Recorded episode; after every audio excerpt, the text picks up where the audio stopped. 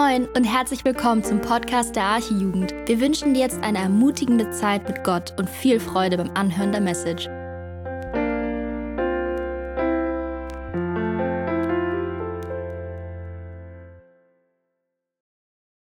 Oh Mann, okay.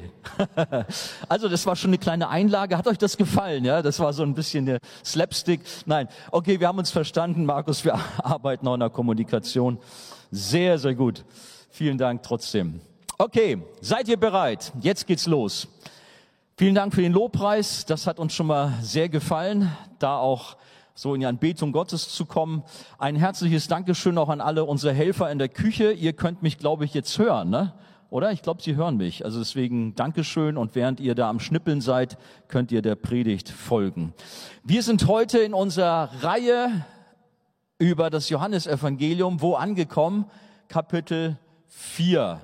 Johannes Kapitel 4 könnt ihr aufschlagen, wenn ihr eine Bibel dabei habt. Heute bin ich mal wieder ganz old school, irgend, ohne irgendwelche Dinge, die an die Wand geblendet werden. Ihr müsst eure Bibel nehmen, ihr müsst mal reingucken, ihr werdet mal nicht verwöhnt. Als didaktische Mittel habe ich höchstens heute hier ein Glas und eine Flasche da. Ihr werdet gleich noch sehen, warum. Ich habe äh, aus dem Text, also ist eigentlich das ganze Kapitel 4, äh, habe ich aber nur mal zwei Verse rausgenommen. Das spart ein bisschen Zeit. Wir werden ohnehin im Rahmen der Punkte auf die einzelnen Verse oder des gesamten Textes eingehen. So nur mal jetzt als, ja, als den ausschlaggebenden Text. Johannes Kapitel 4, die Verse 13 und 14. Da ist Jesus, der spricht, jeder, der von diesem Wasser trinkt, wird wieder Durst bekommen. Wer aber von dem Wasser trinkt, das ich ihm geben werde, wird niemals mehr durstig sein.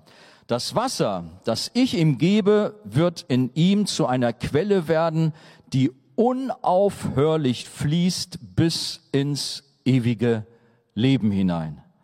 Also, es geht heute um ein besonderes Wasser, das Wasser des Lebens, das ist so die Überschrift der Predigt. Und äh, vielleicht, um mal gleich so ein Wasser aufzumachen.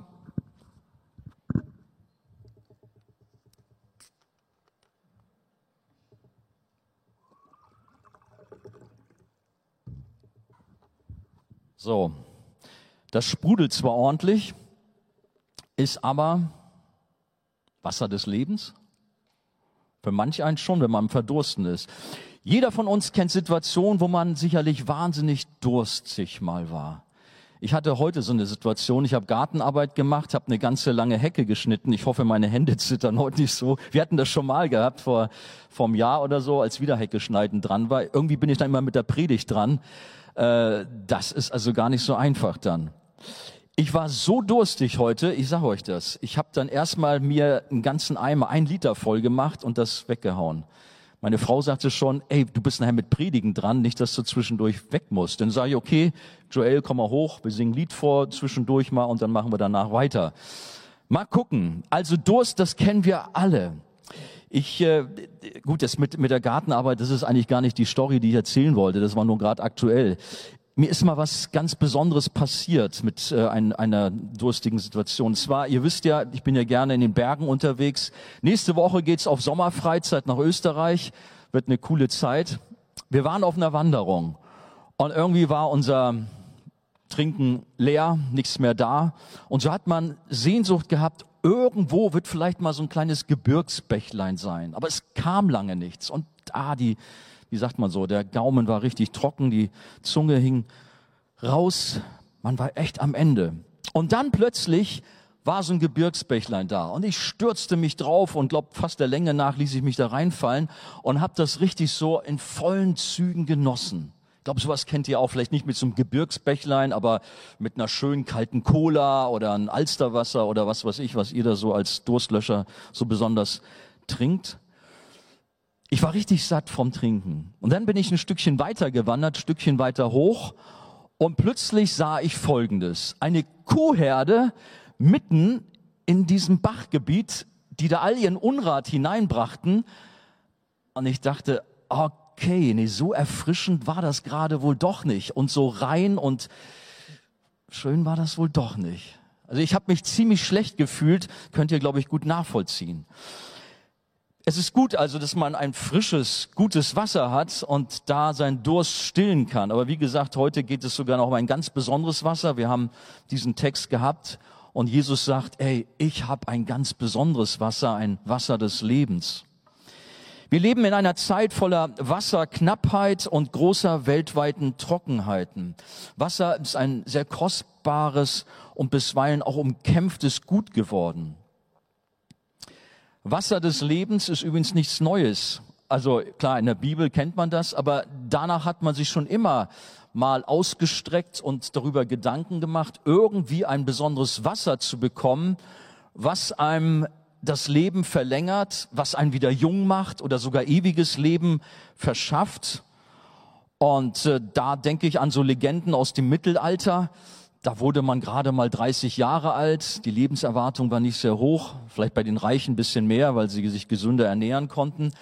Aber ansonsten war das ganz schwierig und so hatte man, vielleicht habt ihr davon gehört, die Legende vom Heiligen Gral, ob man irgendwo diesen Abendmahlsbecher von Christi finden kann und wenn man da Wasser reintut oder irgendeine Flüssigkeit und das trinkt aus dem Heiligen Gral, dann ist man unsterblich. Habt ihr schon mal gehört sowas? Oder die Geschichte von dem Jungbrunnen wenn man in diesen Jungbrunnen reinkommt oder aus dem Jungbrunnen draus trinkt, dann wird man auch ewig jung sein, ewig leben. All solche Geschichten kursierten schon mal vor vielen hundert Jahren im Mittelalter. Übrigens in allen Kulturen gab es sowas. Also man hatte irgendwie Sehnsucht nach einem Lebenswasser. Aber alles natürlich Legenden und totale Mythen ohne etwas dahinter. Aber nicht so hier in unserer Geschichte aus Johannes Kapitel 4. Und zwar ist es die bekannte Geschichte von der Frau am Jakobsbrunnen. Ich denke, ganz viele von euch kennen sie, haben sie schon oft gehört, darüber nachgedacht. Meine Frau hat zu mir gesagt, ey, das ist eigentlich eine meiner Lieblingsgeschichten. Ich weiß nicht, wie es dir so geht. Lass sie vielleicht mal ganz neu auf dich wirken. Das erste, was mir hier in dieser Geschichte begegnet, das Wasser des Lebens ist für alle Menschen, für alle Menschen ohne Ausnahme. Jeder ist eingeladen, zu diesem Wasser zu kommen oder dieses Wasser zu bekommen. Jesus hält also dieses Wasser nicht einer besonderen Nation oder Personengruppe vor, sondern er bietet es allen Menschen an, auch gerade verachteten und ausgeschlossenen Menschen aus der Gesellschaft, die gemobbt werden, die irgendwo gar kein Ansehen haben. Das wird nämlich in dieser Geschichte deutlich. Lass uns mal die Verse 1 bis 8 nochmal lesen aus Kapitel 4 im Johannesevangelium. Die Pharisäer hörten, dass Jesus mehr Menschen zu Jüngern machte und taufte als Johannes. Das ist so die Geschichte, die wir letztes Mal noch von Niklas gehört haben. Als Jesus erfuhr, dass den Pharisäern berichtet wurde, wie groß der Zulauf zu ihm war, verließ er Judäa und ging wieder nach Galiläa. Und jetzt. Dabei musste er durch Samarien reisen. Sein Weg führte ihn durch Sychar, einer samaritanischen Ortschaft, in deren Nähe das Feld lag, das Jakob einst seinem Sohn Josef gegeben hatte und wo sich auch der Jakobsbrunnen befand. Es war um die Mittagszeit, müde von der Reise, hatte sich Jesus an den Brunnen gesetzt. Seine Jünger waren in den Ort gegangen, um etwas zu essen zu kaufen. Da kam eine samaritanische Frau zum Brunnen, um Wasser zu holen. Jesus bat sie, gib mir zu trinken. Bis dahin mal, wir gehen mal so stückweise diesen ganzen Text durch. Was ist daran besonders? Traditionell bestand zwischen Juden und Samaritern eine sehr, sehr tiefe Feindschaft, eine abgrundtiefe Verachtung. Wir kennen sowas manchmal unter verschiedenen Völkern oder Nationen, vielleicht gerade was Fußball angeht. Ich kann mich dran, manchmal dran erinnern, wenn Deutschland gegen Holland spielte oder gegen Italien, dann gab es da manchmal auch so Aversion und man fand das nicht so ganz toll, ähm, die anderen zumindest, und die Emotionen gingen manchmal ganz hoch. Die Emotion ging sehr hoch zwischen Juden und Samaritern. Die waren sich spinnefeind. Man nahm normalerweise lieber große Umwege in Kauf, als das Gebiet der Samariter zu kreuzen. Das schickte sich nicht für einen Juden, irgendwie samaritanisches Gebiet zu betreten. Aber Jesus ist anders. Er geht also völlig hinein in dieses Gebiet. Selbst die Jünger von Jesus waren anders drauf. Es, gibt da eine Geschichte, da waren die so mal im Bratz, seine Jünger, also die Jünger, die von Nächstenliebe und all das gehört haben, die haben gesagt, Herr, wenn du, so, wenn du willst, so wollen wir sprechen, dass Feuer vom Himmel herabfallen und sie verzehren soll, wie es auch Elia getan hat. Was war geschehen? Sie waren irgendwie abgelehnt worden in einer Stadt in Samarien. Und ja, siehste, die Samariter wieder. Herr, lass Feuer vom Himmel fallen. Sie hatten da also nur zu gerne den Samaritern eine verpasst.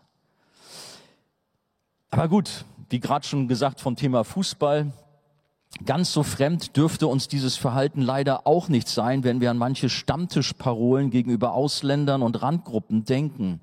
Das andere Aussehen, die andere Sprache, die andere Kultur und Religion, die stößt bisweilen auf Ablehnung, Ablehnung oder wenigstens Skepsis und am liebsten grenzt man sich von anderen ab, mit denen man nicht so recht was anfangen kann. Beherrschen diesbezüglich Vorurteile unser Denken? Eigentlich sollte es bei Christen nicht der Fall sein. Aber manchmal habe ich gehört, dass da doch gewisse Sprüche schon mal gefallen sind, die eigentlich unter Christen nicht sein dürfen. Ja, das war nur aus Spaß gemeint. Ey, das ist kein Spaß, das darf nicht sein. Weiß nicht, inwiefern ihr da mal betroffen gewesen seid. Lasst uns da im Gegenteil aufeinander zugehen und Liebe üben. Bei Gott sind alle Menschen gleich, egal welcher Herkunft und Hautfarbe. Und ich bin so froh, dass wir eine richtig bunte Jugendgruppe sind dass wir eine bunte Gemeinde sind. Wir haben über 50 Nationen und wir werden am Ende äh, von August einen großes internationalen Gottesdienst wieder haben. Ich freue mich schon drauf. Die Bibel sagt über Gott, da ist bei ihm kein Ansehen der Person. So steht es in Römer 2, Vers 11. Also seine Liebe gilt Menschen aus allen Völkern und Nationen, aus allen sozialen Schichten. Gott wendet sich sogar besonders denen zu, die in der Gesellschaft nichts gelten erinnern wir uns an Jesus. Der war verschrien als Weinsäufer und, und äh, als derjenige, der mit den Mafiosis da abgehangen hat, weil er bei den Zöllnern war, weil er auch Prostituierte da traf und mit ihnen im Gespräch war. Das hat Aufsehen erregt in der Gesellschaft. Aber Jesus hat gerade die Randgruppen aufgesucht, um ihnen zu begegnen. Die geistige Elite des Landes, den Pharisäern, ja, die fanden das sehr daneben. Vielleicht glaubst du, dass du aufgrund deines Lebenswandels, deines Hintergrundes bei Gott keine Annahme erfahren kannst. Ich weiß nicht, wie die Zusammensetzung heute Abend hier so ist. Vielleicht sitzt du da und denkst, ja, da sind hier ganz viele Fromme hier in diesem Gottesdienst, aber ich selber, ich habe so viel Mist gebaut in meinem Leben, mich kann Gott nicht mehr annehmen, mich hat Gott nicht lieb. Da ist zu viel passiert ich bin eigentlich verloren. Das ist ein gutes Stichwort. Die Bibel sagt, denn der Menschensohn ist gekommen, zu suchen und selig zu machen, was verloren ist, in Lukas 19,10. Und im Gegensatz zur vorherrschenden Norm der Israeliten machte Jesus keinen Bogen um die Städte der Samariter, sondern ging ganz bewusst nach Sychar und setzte sich dort an einen Brunnen und suchte ganz bewusst den Kontakt zu einer bestimmten Samariterin. Das war alles kein Zufall, sondern es war von hoher Hand geplant. Jesus hatte vor, ich gehe nach Sychar, in diese Stadt, und ich will da eine Samariterin treffen, weil sie braucht mich. Sie ist kaputt, sie ist am Ende, sie braucht ein erfülltes Leben von mir, der Quelle schlechthin. Und so sitzt er dort an diesem Brunnen, an diesem Jakobsbrunnen und wartet auf diese Frau. Seine Jünger hat er in die Stadt geschickt zum Shoppen, damit sie ihm nicht irgendwie dazwischen funken können, sodass er in Ruhe das Gespräch führen konnte. Die Frau kam und sie hatte offensichtlich kaum Freunde, weil sie allein an den Brunnen kam und das auch noch zur Mittagszeit, 12 Uhr mittags, die Sonne brannte vom Himmel. Normalerweise geht man dann nicht an den Brunnen, um Wasser zu holen, das macht man in den kühlen Morgenstunden. Also man kann davon ausgehen, sie war so gemobbt, so ausgegrenzt, dass sie eben diese Zeit wählte, um überhaupt dort frei Wasser schöpfen zu können. Und als Jesus sie ansprach mit den Worten, gib mir zu trinken, da muss diese Frau sehr, sehr verdutzt geguckt haben. So perplex war sie, von einem jüdischen Mann angesprochen zu werden. Wir lesen, überrascht fragte die Frau in Vers 9, wie kannst du mich um etwas zu trinken bitten? Du bist doch ein Jude und ich bin eine Samaritanerin. Die Juden meiden nämlich jeden Umgang mit den Samaritanern. Mit anderen Worten, wir sind doch für euch wie Aussätzige. Hast du das vergessen? Nein, Jesus hatte es nicht vergessen. Er wusste von der Feindschaft. Er wusste von der Ablehnung gegenüber den Samaritern. Aber seine Liebe kennt eben keine Grenzen und sie kennt auch heute Abend keine Grenzen. Seine Liebe ist unendlich groß. Auch der du heute Abend zuguckst, ich weiß gar nicht, welche Kamera das ist, möchte auch euch da draußen, die ihr zuschaut, Mut machen. Auch wenn ihr euch abgelehnt fühlt, gemobbt werdet. Jesus ist anders. Er liebt euch. Nein, Jesus hatte diese Frau nicht vergessen. Er wollte genau ihr begegnen und ihr das Wasser des Lebens bringen. Das heißt, ihr neues Leben schenken. Und was Gott sich vorgenommen hat, das setzt er um, auch wenn sonst alles dagegen spricht. Und seine Liebe gilt auch besonders dir, der du einsam bist, dich verlassen fühlst, enttäuscht bist von manchen Lebensumständen. Jesus ist heute für dich da. Er hat sich aufgemacht und durchbricht alle Mauern, alle Abgrenzungen, um zu dir zu kommen, um deinen Durst zu stillen. Bist du bereit dafür? Lass uns zum Zweiten kommen. Das Wasser des Lebens hört niemals auf, es versiegt niemals. Gas und Öl, das haben wir gerade, wird knapp und weltweit leider auch das Wasser, wie schon eingangs erwähnt, so dass viele Menschen in großer Sorge leben und auch Hungersnöte drohen. Mitunter sind wir ja schon genervt, wenn wir bei unserem Getränkeladen oder Supermarkt feststellen, dass zum Beispiel unser geliebter Energy Drink nicht verfügbar ist oder eine bestimmte Biersorte ausverkauft ist. Aber das, was Gott uns anbietet, das hat er im Überfluss und seine Ressourcen verbrauchen sich nicht. In unserer Geschichte war es also 12 Uhr mittags, wie schon gesagt, die Sonne brannte vom Himmel und wir haben gelesen, Jesus war müde von der langen Reise. Er hatte Durst. Und doch ließ er sich dadurch nicht von seinem eigentlichen Ziel abbringen. Der war aber nicht der erfrischende Jakobsbrunnen, sondern eine bestimmte Frau aus der Stadt Sücha, wie schon gesagt. Und ich fand es interessant, wir haben diesen Impuls gehabt von Micha, der uns Mut gemacht hat, mit Menschen ins Gespräch zu kommen. Wir sind oft zu schüchtern, wir wissen nicht, wie stellen wir das an. Eigentlich haben wir ein ganz gutes Beispiel von Jesus, wie, wie man eigentlich so ein Gespräch führt er hält zunächst mal so einen kleinen Smalltalk. So beginnt er. Gib mir doch etwas zu trinken. Aber auch nicht zu lange. Er verliert sich nicht irgendwelchen in Banalitäten oder äh, über das Tagesgeschehen der Politik oder so. Kann man alles sicherlich als Einstieg nehmen, aber dann kommt er auch auf den Punkt und geht von einem Small Talk in einen Deep Talk über. Wir lesen, Jesus antwortete, wenn du wüsstest, worin die Gabe Gottes besteht, Vers 10, und wer es ist, der zu dir sagt, gib mir zu trinken, dann hättest du ihn gebeten und er hätte dir Quellwasser gegeben, lebendiges Wasser. Okay, Jesus spricht schon irgendwie auch in Rätseln, denn wer weiß denn schon was vom lebendigen Wasser, was das ist? Und will, wo will er das eigentlich herholen? Die Frau versteht es jedenfalls nicht und hat nur den Jakobsbrunnen als lebendiges Quellwasser vor Augen. Und sie scheint fast etwas belustigt. Wenn wir in den Text reinschauen, Vers 11, Herr, wandte die Frau ein, du hast doch nichts, womit du Wasser schöpfen kannst. Und der Brunnen ist tief. Woher willst du denn dieses lebendige Wasser nehmen? Bist du etwa mehr als unser Stammvater Jakob, der uns diesen Brunnen gegeben und selbst von seinem Wasser getrunken hat, er und seine Söhne und seine Herden? Also sie hat viele Fragezeichen, was das hier mit Lebenswasser auf sich hat, was dieser Mann von ihr will. Wenn Christen mit Nichtchristen über das Evangelium, über die gute Nachricht vom Kreuz sprechen, dann verstehen sie es oft nicht so richtig oder man erntet als Christ sogar manchmal zuerst Ablehnung. Wir haben diesen Vers in 1. Korinther 1, 18, dass äh, Gottes Wort vom Kreuz, das für Menschen eine Torheit ist. Sie halten das für Unsinn, für Schwachsinn. Was wollt ihr damit? Was soll das? Dennoch, die Menschen um uns herum, sie brauchen die beste Nachricht der Welt.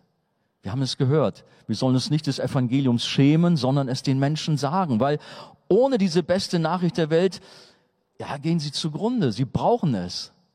Wie ein Schwerkranker, der unbedingt die Infos vom Arzt braucht über eine rettende Medizin. Oder ein Mensch, der in einem brennenden Haus festsitzt, der braucht unbedingt den Hinweis vom Feuerwehrmann, wie er da rauskommt. Oder der Feuerwehrmann muss ihn da rausholen. Und so ist auch unsere Aufgabe, verlorenen Menschen die rettende Botschaft von Jesus zu sagen. Den verdurstenden Menschen zu sagen, hey, ich kenne eine Quelle, die deinen Durst löscht. Und unsere Gesellschaft braucht so dringend das Evangelium. Sie braucht die gute Nachricht von diesem Lebenswasser, was Jesus, was das Evangelium ist. Letztlich muss Gott selbst den Menschen nicht nur die Augen und Ohren, sondern das Herz öffnen. Das hat er zum Beispiel bei der Lydia getan. Da heißt es buchstäblich, dass er ihr das Herz auftat, Apostelgeschichte 16, 14.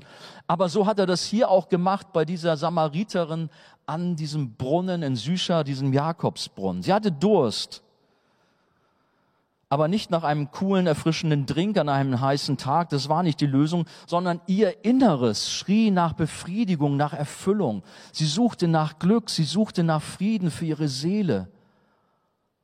Und letztlich suchen alle Menschen. Ja, man sucht Erfüllung im Beruf, den Erfolg, die Karriere, meint der Materialismus, in Reichtum und Wohlstand sein Glück zu finden. Oder eben auch in Freundschaften, in Sexualität. Klappt's nicht mit dem einen Partner, nimmt man einen anderen hier oder da glaubt man vielleicht kurzfristig einen guten Tropfen gefunden zu haben.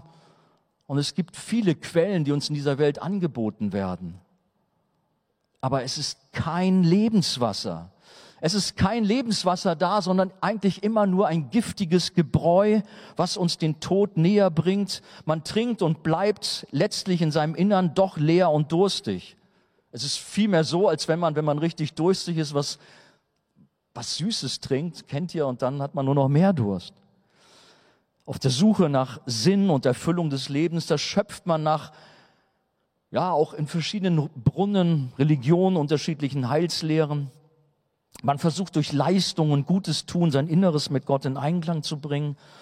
Und manch einer hat schon eine lange Reise hinter sich, wo er viele Brunnen, viele Wasser aufgesucht hat. Und vielleicht bist du auch einer heute Abend hier und hast eigentlich schon so viel probiert, aber du bist innerlich leer, du bist durstig, du bist eben nicht erfüllt und sehnst dich danach, dass jemand kommt und hat ein Wasser für dich, was deinen Durst stillt. Millionen Menschen strengen sich an, bringen große Opfer und dienen ihren Göttern. Sie trinken und trinken und bleiben doch durstig und leer. Und nicht wenige Menschen wenden sich auch Drogen und Alkohol zu, um ihre Sehnsucht irgendwie zu befriedigen. Die Suche nach dem Glück endet im Chaos. Jesus spricht mit der Frau von dem lebendigen Wasser, was nichts anderes meint, als eine persönliche Beziehung zu ihm, zu Jesus zu haben, an ihn zu glauben, ihm nachzufolgen. Und durch den Glauben an das, was Jesus für uns getan hat, dort am Kreuz, nämlich unsere Sünden vergeben und uns mit dem mit Gott, dem Vater, versöhnt hat, dadurch schenkt Gott uns neues Leben. Dadurch stillt er unseren Durst. Die Bibel erklärt, wenn uns Gott diese neue Geburt schenkt, wenn er in unser Leben hineinkommt, dann wird seine Liebe ausgegossen in unsere Herzen. Oder in 1. Gründer 12, 13 finden wir folgenden Vers, denn wir sind durch einen Geist alle zu einem Leib getauft, wir seien Juden oder Griechen, Sklaven oder Freie und sind alle mit einem Geist getränkt. Gott erfüllt uns mit seinem Lebenswasser. Der Geist Gottes kommt in unser Leben. Er macht uns voll mit dem, was wir doch so nötig brauchen, mit Liebe und Frieden und Freude, all das, wonach wir uns gesehnt haben, das finden wir in Gott, das finden wir in Jesus. Denn wenn Jesus uns unsere Schuld vergibt, wenn er uns Frieden für die Seele schenkt und uns mit tiefer Freude erfüllt, dann haben wir ein erfülltes Leben. Kommen wir in unsere Geschichte wieder rein. Jesus antwortet der Samariterin und erklärt, dass der Brunnen, den Jakob graben ließ, anderes Wasser beinhaltet als das, was von ihm gemeint ist. Verse 14 bis 15. Jeder, der von diesem Wasser trinkt, sagt Jesus, wird wieder Durst bekommen. Wer aber von dem Wasser trinkt, das ich ihm geben werde, wird niemals mehr durstig sein. Das Wasser, das ich ihm gebe, wird in ihm zu einer Quelle werden, die unaufhörlich fließt, bis ins ewige Leben. Wow. Und du bist heute eingeladen zu trinken und bei Gott werden wir keine Enttäuschung erleben. In der Werbung, da wird so manches angepriesen und äh, ja, wenn man vielleicht auch gerade was Wasser und alles Mögliche anbelangt, Heilwasser, ja, vielleicht löscht es den Durst vorübergehend, aber natürlich hat man wieder Durst, ist ja klar. Aber bei Jesus haben wir ein Wasser, ein Lebenswasser, was unseren Durst bis in alle Ewigkeit löscht. Das neue Leben aus Jesus können wir nicht mehr verlieren. Manche Mineralwasser erheben den Anspruch, besondere Heilwasser mit einer einzigartigen Wirkung zu sein. Ich weiß nicht, was jetzt hier bei diesem Mineralwasser so draufsteht, wie viele Mineralstoffe da so enthalten sind. Witzigerweise habe ich gerade gestern von einer Nachricht wieder gehört, ich sage jetzt mal nicht die Supermarktkette und schon gar nicht das Produkt, sonst werdet ihr ganz unruhig. Da wurde von einem Testberichtung, weiß nicht, ob Stiftung Warentest war, dass also ganz bestimmte wunderbare Mineralwasser von dieser Supermarktkette mit Fäkalien zersetzt sind. Na dann Prost. Also ist im Grunde so ähnlich, wie ich das erlebt habe, da auf meiner Wanderung mit diesem Gebirgsbächlein. Vielleicht haben sie es da abgefüllt, keine Ahnung. Aber so geht es Menschen, die sich auf Wasser verlassen und denken, Mensch, das ist ein Heilwasser, das wird mir gut tun. Aber wer mit der Kraft des Heiligen Geistes in Berührung kommt und bei Jesus der Quelle schlechthin trinkt, der wird verändert. Der erfährt Heilung in seinem Innern und auch äußerlich kann Gott heilen. Nun verspricht uns Jesus hier nicht nur ein kleines Glas Wasser und sagt, okay, das ist genug, das muss ausreichen, äh, mehr habe ich nicht, sondern er verspricht die Fülle. Da sind unendliche Ressourcen bei Gott. Es fließt, es strömt. Gott ist kein geiziger Gott, sondern er gibt uns großzügig. Und da dürfen wir auch voller Freude zu ihm kommen und Großes erwarten und sagen, ja Herr, das hört sich gut an. Hier bin ich. Und ich möchte ohne Ende trinken. Das dürfen wir. Manche sind kaputt am Ende, auch sicherlich, sie haben dieses Lebenswasser genossen. Ich spreche jetzt mal gezielt Christen an, die schon lange auch mit Jesus gehen. Aber die vielleicht auch sagen, Mensch, irgendwie ist bei mir manches nicht mehr so, wie es vielleicht vorher mal war. Ich habe trotzdem Durst. Trotzdem suche ich manchmal. Was ist der Grund? Weil du das Kreuz aus dem Blick verloren hast. Weil du nicht mehr so mit Jesus lebst, weil du die Beziehung vernachlässigt hast. Ja, da ist diese Quelle in dir, aber da ist vielleicht Sünde in deinem Leben, was diese Quelle irgendwo auch verstopft oder beeinträchtigt hat. Da sind auch wir gefordert, vielleicht auch in unserem Leben äh, Dinge zu ändern und Gott zu bitten, diese Quelle, die er doch ist, wieder frei zu machen. Manche Christen sind lau geworden, sind in der Nachfolge gar nicht so dabei, ihr Leben plätschert so dahin.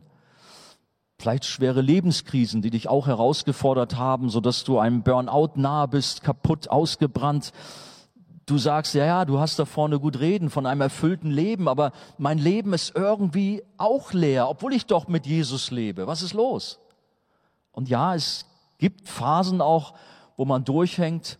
Wenn wir an den Propheten Elia mal denken, der ganz am Ende war, oder ja, andere Beispiele aus der Bibel, das kann auch uns passieren, dass wir mal durchhängen, dass wir mal an unsere Grenzen kommen. Aber dennoch dürfen wissen, diese Quelle ist da, sie ist in unserem Inneren da. Jesus ist da, der Heilige Geist ist da. Verzage nicht. Bleib dran und bitte Jesus auch in deiner Lebenskrise, äh, auch in einer Phase, wo vielleicht fast der Burnout droht, dass er dir doch neue Kraft gibt, dass auch die Quelle wieder neu in dir zum Sprudeln kommt. Jesus hat nämlich Ressourcen ohne Ende, wie gesagt, und sein Wasser geht niemals aus. Ja, wie gerade schon angeklungen ist als nächsten Punkt, das Wasser des Lebens heilt unsere Seele. Hören wir die Reaktion der Frau auf die Worte von Jesus über das Lebenswasser so ab Vers ähm, 16, glaube ich. Herr, bitte gib mir von diesem Wasser, sagt die Frau. Es hört sich gut an, was Jesus hier sagt. Herr, bitte gib mir von diesem Wasser. Dann werde ich nie mehr Durst haben und muss nicht mehr hierher kommen, um Wasser zu holen. Was macht Jesus? Geh und rufe deinen Mann, entgegnete Jesus. Komm mit ihm hierher. Ich habe keinen Mann, sagte die Frau. Das stimmt, erwiderte Jesus, du hast keinen Mann. Fünf Männer hast du gehabt und der, den du jetzt hast, ist nicht dein Mann. Da hast du die Wahrheit gesagt. Herr, ich sehe, dass du ein Prophet bist, sagte die Frau. Unsere Vorfahren haben Gott auf diesem Berg hier angebetet. Ihr Juden dagegen sagt, der richtige Ort, um Gott anzubeten, sei Jerusalem. Jesus erwiderte, Glaube mir, Frau, es kommt eine Zeit, wo ihr den Vater weder auf diesem Berg noch in Jerusalem anbeten werdet. Ihr Samaritaner betet an, ohne zu wissen, was ihr anbetet. Wie ihr doch wissen, was wir anbeten, denn die Rettung der Welt kommt von den Juden. Aber die Zeit kommt, ja, sie ist schon da, wo Menschen Gott als den Vater anbeten werden, Menschen, die vom Geist erfüllt sind und die Wahrheit erkannt haben. Das sind die wahren Anbeter, so möchte der Vater die haben, die ihn anbeten. Gott ist Geist und die, die ihn anbeten wollen, müssen ihn im Geist und in der Wahrheit anbeten. Ich weiß, dass der Messias kommen wird, entgegnete die Frau. Wenn er kommt, wird er uns alle diese Dinge erklären. Und jetzt Vers 26, der Hammer. Da sagte Jesus zu ihr, du sprichst mit ihm. Ich bin es. Hammer, ne? Die Frau ist ganz aufgewühlt und hat die Fragen und Jesus sagt, ich bin der Messias. Ich stehe vor dir. Und wir sehen in der Folge, das hat der Samariterin die Augen geöffnet. Jesus schenkte der ausgegrenzten, suchenden Frau neues Leben das Wasser des Lebens verändert in Kraft ihre Lebenssituation. Jesus tritt in ihr Leben hinein. Er lässt sie nicht mit ihrer Schuld allein und hält sie nicht zurück, weil er ihr lieber nicht zu nahe treten will. Ah, Privatsphäre und so. Nein, er tut das, was letztlich auch nur einem Patienten beim Arzt hilft. Er stellt eine Diagnose, er deckt die Krankheit, die Schuld ihres Lebens auf. Sie hatte ihren Durst, ihre Sehnsucht nach Liebe und Anerkennung bei Männern zu stillen versucht, aber Jesus kommt hier nun nicht mit einem erhobenen Zeigefinger und verurteilt sie und macht sie nieder. Nein, er kommt in Liebe und fordert sie heraus. Und sie reagiert, sie bekennt ihre Sünde, dass sie im Ehebruch lebt und ständig wechselnde Partner hat. Das war sicher auch der Grund, weshalb sie von der übrigen Bevölkerung gemieden wurde und für sich allein in der Mittagshitze, wenn sonst niemand unterwegs war, zum Brunnen ging. Das, das Aufdecken der Sünde mag im ersten Augenblick wehtun, aber es verschafft auch Erleichterung, dass endlich alles ans Licht kommt, dass das Versteckspiel ein Ende hat. Vielleicht bist du hier und führst so ein Doppelleben. Jesus ist da, er kommt mit dir ins Gespräch. Vielleicht legt er auch mit dieser Geschichte seinen Finger an eine Wunde und sagt, Mensch, du bist genauso jemand. Du hast so viel Sünden in deinem Leben und kommst einfach nicht zurecht. Aber bring sie doch zu mir. Komm zum Kreuz, lade ab all das, was dich kaputt macht, all das, was dich runterdrückt. Die Frau erkannte sofort, dass dieses Wissen von Jesus übernatürlich ist, dass hier Gott selbst am Werk ist. Und auch wenn sie Jesus zunächst für einen Propheten hielt, der sich ihr gegenüber dann aber als der Messias outet. Gott kennt die Herzen der Menschen bis in den hintersten Winkel und vor ihm können wir nichts verbergen. Und wenn wir ihm, dem lebendigen Wasser, begegnen, dann wirkt sich das in unser Leben aus. Ich wünsche mir so sehr, dass das Lebenswasser Gottes heute hier durch die Reihen fließt und dass sie Sünde aufdeckt, dass sie Veränderung wirkt. Das, was du brauchst, was in deinem Leben gerade nötig ist, dass Jesus kommt und verändert und deine Seele heilt. Das Wasser des Lebens verändert uns. Es geschieht durch das Lesen der Bibel, durch das Hören der Predigt, durch Gespräche, einfach durch eine Begegnung mit Jesus. Und Jesus lässt dich nicht mit deiner Schuld allein. Er schenkt Vergebung, nimmt uns die Lasten ab. Jesus ist das Lebenswasser. Es heilt und verändert. Zum Schluss, das Wasser des Lebens bleibt nicht an einem bestimmten Platz und ja, hat da vielleicht eine Wirkung, aber sonst nicht. Das Wasser des Lebens fließt in die Welt hinein. Denn wie ging die Geschichte hier aus? Lesen wir den restlichen Text unseres Abschnitts. Ja, es war ein längerer Text, deswegen habe ich das nicht in einem Stück vorweggelesen. Die Verse, glaube ich, sind jetzt 27 bis 42. Lasst sie mich lesen. In diesem Augenblick kamen seine Jünger zurück. Sie waren erstaunt, Jesus im Gespräch mit einer Frau anzutreffen, doch keiner wagte ihn zu fragen, was er von ihr wollte oder worüber er mit ihr redete. Die Frau ließ ihren Wasserkrug stehen, ging in den Ort zurück und sagte zu den Leuten, kommt mit, ich habe einen Fremden getroffen, der mir alles auf den Kopf zugesagt hat, was ich getan habe. Ob er wohl der Messias ist? Da machten sich die Leute aus dem Ort auf den Weg zu Jesus. Währenddessen drängten ihn die Jünger, Rabbi, isst doch etwas. Aber Jesus sagte, ich lebe von einer Nahrung, von der ihr nichts wisst. Verwundert fragten sich die Jünger untereinander, hat ihm denn jemand etwas zu essen gebracht? Jesus erwiderte, meine Nahrung ist, dass ich den Willen dessen tue, der mich gesandt hat und das Werk vollende, das er mir aufgetragen hat. Sagt ihr nicht, es dauert noch vier Monate, dann beginnt die Ernte? Nun, ich sage euch, blickt euch einmal um und seht euch die Felder an, sie sind reif für die Ernte. Ja, die Ernte wird jetzt schon eingebracht und der, der erntet, erhält seinen Lohn, er sammelt Frucht für das ewige Leben so freuen sich beide zugleich, der, der sät und der, der erntet. Das Schimpfwort sagt, einer sät und ein anderer erntet. Das trifft hier zu. Ich habe euch zum Ernten auf ein Feld geschickt, auf dem ihr vorher nicht gearbeitet habt. Andere haben darauf gearbeitet und ihr erntet die Frucht ihrer Arbeit. Viele Samaritaner aus jenem Ort glaubten jetzt an Jesus. Die Frau hatte ihnen bezeugt, er hat mir alles gesagt, was ich getan habe. Und auf ihr Wort hin glaubten sie. Die Leute aus dem Ort, die zu Jesus hinausgegangen waren, baten ihn, bei ihnen zu bleiben. Er blieb zwei Tage dort. Und auf sein Wort hin glaubten noch viel mehr Menschen an ihn. Wir glauben jetzt nicht mehr nur aufgrund von dem, was du uns erzählt hast, erklärten sie der Frau. Wir haben ihn jetzt mit eigenen Ohren gehört und wissen, dass er wirklich der Retter der Welt ist. Jesus war nicht nur, ist nicht nur ein Prophet, wie die Frau zuerst dachte, sondern es wurde deutlich bei der Frau und auch bei den Menschen hier, er ist der Retter der Welt. Sie hat ihn erkannt, sie hat ihn erfahren, sie wurde zu einer Tochter Gottes, sie hat das Lebenswasser getrunken und neues Leben empfangen, ihr Durst wurde gestillt. Jesus hat ihr die Sünden vergeben, das alte Leben in Ausschweifung und ungeregelten Verhältnissen war Vergangenheit. Und dann konnte das neue Leben aus Gott bei ihr nicht verborgen bleiben. Und das ist eigentlich bei uns allen so, die wir Jesus erfahren haben. Wenn Jesus dir begegnet ist, wie heißt es einmal in der Bibel, was das Herz voll ist, geht der Mund über. Wir, wir müssen eigentlich von dem reden, was uns so begeistert hat. Wir haben dieses Zeugnis von Micha gehört. Deswegen auch nochmal der Appell an uns. Hey, wir haben einen Auftrag. Da sind um uns herum so viele Menschen, die durstig sind, die in Einsamkeit, in Zerrüttung leben, die ausgegrenzt, die gemobbt werden. Sie brauchen Jesus. Sie brauchen eine Hand, die sie zu Christus zum Kreuz führt. Klar, wir haben alle unterschiedliche Befähigungen. Der eine ist schüchterner als der andere. Aber Gott gibt Gelegenheiten, um auch mit Menschen, mit Menschen ins Gespräch zu kommen. Und wir können, wie schon gesagt, von Jesus lernen, dass wir vielleicht zuerst einen Smalltalk halten. Ja, gib mir was zu trinken.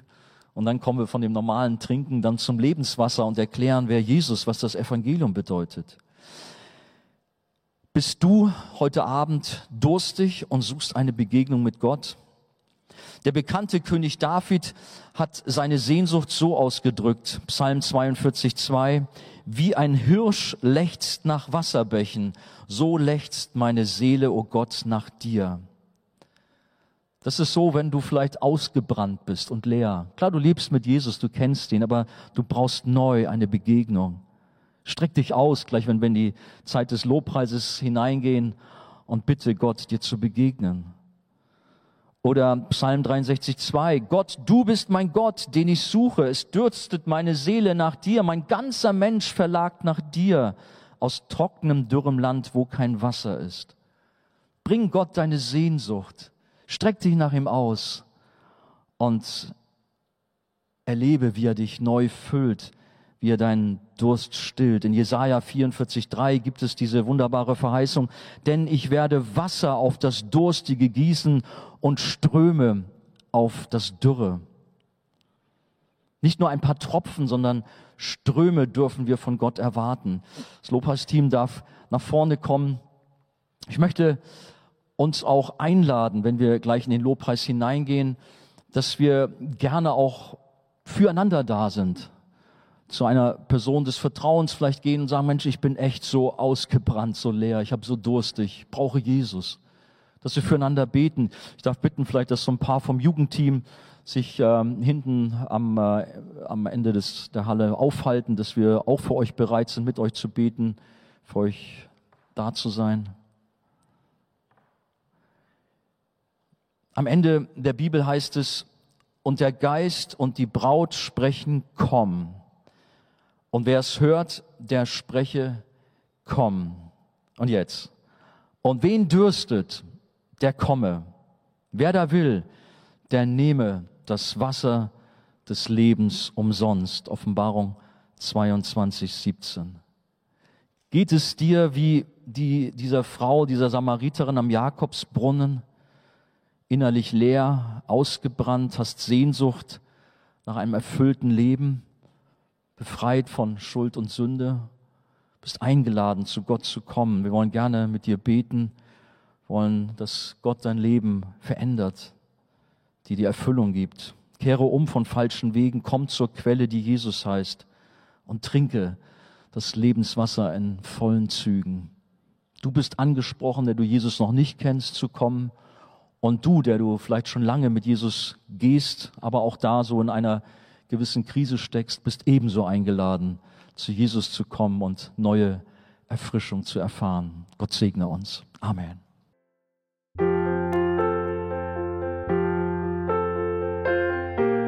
Wir freuen uns, dass du heute mit dabei warst. Wir als Archijugend sind fest davon überzeugt, dass Gott auch heute durch sein Wort spricht und hoffen, dass du ihn durch diese Predigt besser kennenlernen konntest. Weitere Beiträge von uns findest du auch auf unseren Social Media Kanälen oder unter archijugend.de. Bis dann, tschüss!